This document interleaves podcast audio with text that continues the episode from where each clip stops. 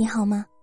欢迎你来听我读书，这里是今晚九点半 FM，我是文倩。今天要和大家分享的文章来自作者洞见。如果你不想上班了，想想这三个人。如果喜欢这篇文章，欢迎拉到文末为我们点个再看。喜欢我的声音，欢迎你关注微信公众号“今晚九点半 FM” 大写的 FM。你也可以在喜马拉雅搜索“文倩零一零二”找到我。微博上曾有个话题：“你因为穷做过什么事？”其中短短两个字引发了上万个点赞。上班，看似玩笑的回答，却戳中了很多人的心。最近看到一个词叫“心理例假”。是说，人总有一段时间对工作的积极性有意放弃。每个人都有倦怠期，但依旧必须天亮起床，挤在拥挤的地铁上。这个世界上没有一份工作是不辛苦的，也没有一个年纪是不需要努力的。如果你不想工作了，想想这三个人，想想父母。去年春天，朋友的父亲走了，他突发脑溢血，在一个寻常的清晨，倒在了自己楼下的花坛边。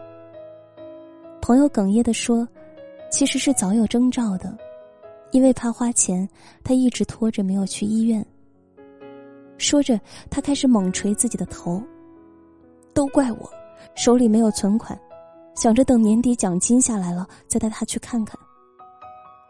没想到，这一拖，竟成了永别。这件事情，成了朋友心里永远的痛。如果当时我手里有钱去检查了，我父亲是不是就不会走了？这种无力感，相信很多人曾有过体会。参加完葬礼回家，跟我妈聊起这件事，我妈先是叹息：“可惜了。”这么好的一个人，说走就走了。继而对我说：“你放心，我们老了，准备自己去养老院，绝不成为你的负担。你看你带着两个孩子又没有工作。”我妈话还没有说完，我眼泪就下来了。为人子女最大的痛，不只是子欲养而亲不待，还有亲尚在，你却连报答他们的基本能力都没有。除了更努力让自己挣钱的速度赶上父母老去的速度，我们其实别无他法。我一直是柳岩的路人粉，直到有一期《王牌对王牌》节目播出，他在节目中提到父亲的病情时说：“我爸上个月身体状况不太好，然后是在医院度过的七十岁。”但是我很高兴、很自豪的是，我有足够的经济能力给他最好的医疗条件。忽然对他产生了莫名的好感，可能觉得他忽然就成了千万普通人中的一员。就像我那个当护士的闺蜜，遭遇哥哥离世，一路突飞猛进，在科室连升几级，昼夜颠倒的作息，被病人骂。依旧面带微笑，为的只不过是挺起胸脯说一句：“爸妈还有我呢。”父母在老去，很多事情猝不及防，遭遇变故的时候，他们也会在一瞬间退行回无助的孩子。当他们无法再与这个世界抗衡的时候，我们就应该迎着风雨而上。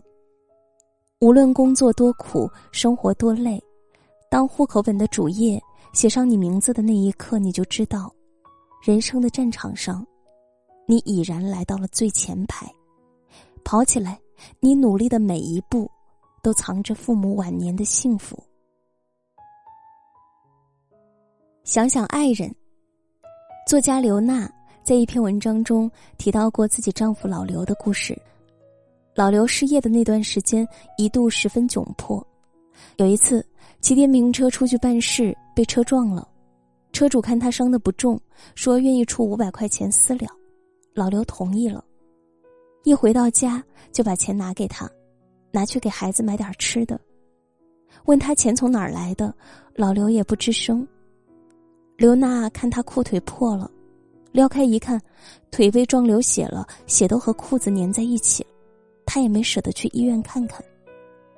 老刘自己还特别内疚，晚上睡觉的时候特别认真的问他：“老婆，你跟着我嫁到上海，给我生娃，陪我吃苦，孝敬我爸妈，关键是对我好。直到今天，我也没有让你过上那种梦想的生活。”你怨我不？这段话，看的人眼泪都要下来了。或许每个中年男人都像老刘这样问过自己。《北京爱情故事》里，石小猛说：“当我爱上一个人，我才深深的感受到了什么是贫穷带来的自卑。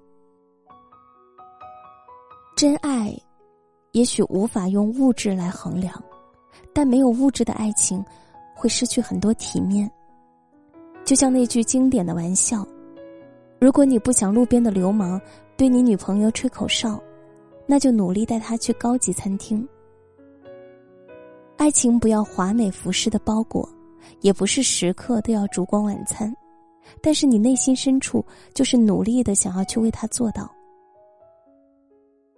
前阵子和朋友见面，他不无感慨的对我说。以前没钱的时候，总觉得有钱了就什么都会好。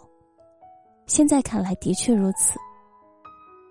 之前他被公司裁员，就开了一家小面馆，舍不得请人，每天独自早起贪黑的忙活，一天都不舍得休息，日子逐渐就好起来了。说这话的时候，他刚刚买了一套两居室。在这个城市，我们好歹有个家了。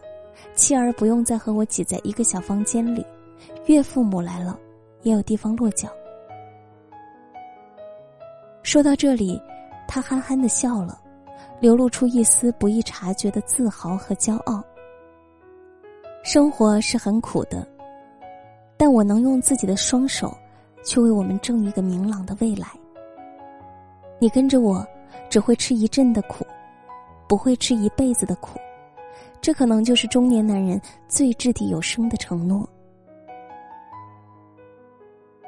想想孩子，曾看过这样一个照片：天上零星的飘着小雨，妈妈暂时离开了一会儿，儿子害怕雨水打湿妈妈的座位，小小的身子努力向前倾，一动也不动，给妈妈护着。为人父母，总是能被这样的照片深深打动。谁不是在为了孩子努力奔跑，累到歇无可歇，退到无路可退？想到孩子，依旧披荆斩棘，风雨中前行。我朋友英子当妈那年刚好三十岁，人说三十而立，她是被孩子逼着立起来的。从前视金钱为粪土的小女孩曾经为了一个包不吃不喝的小姑娘，变成了一个眼里只有钱、省钱如命的中年母亲。以前生活懒散，在单位迟到早退都是平常，如今也主动加起了班。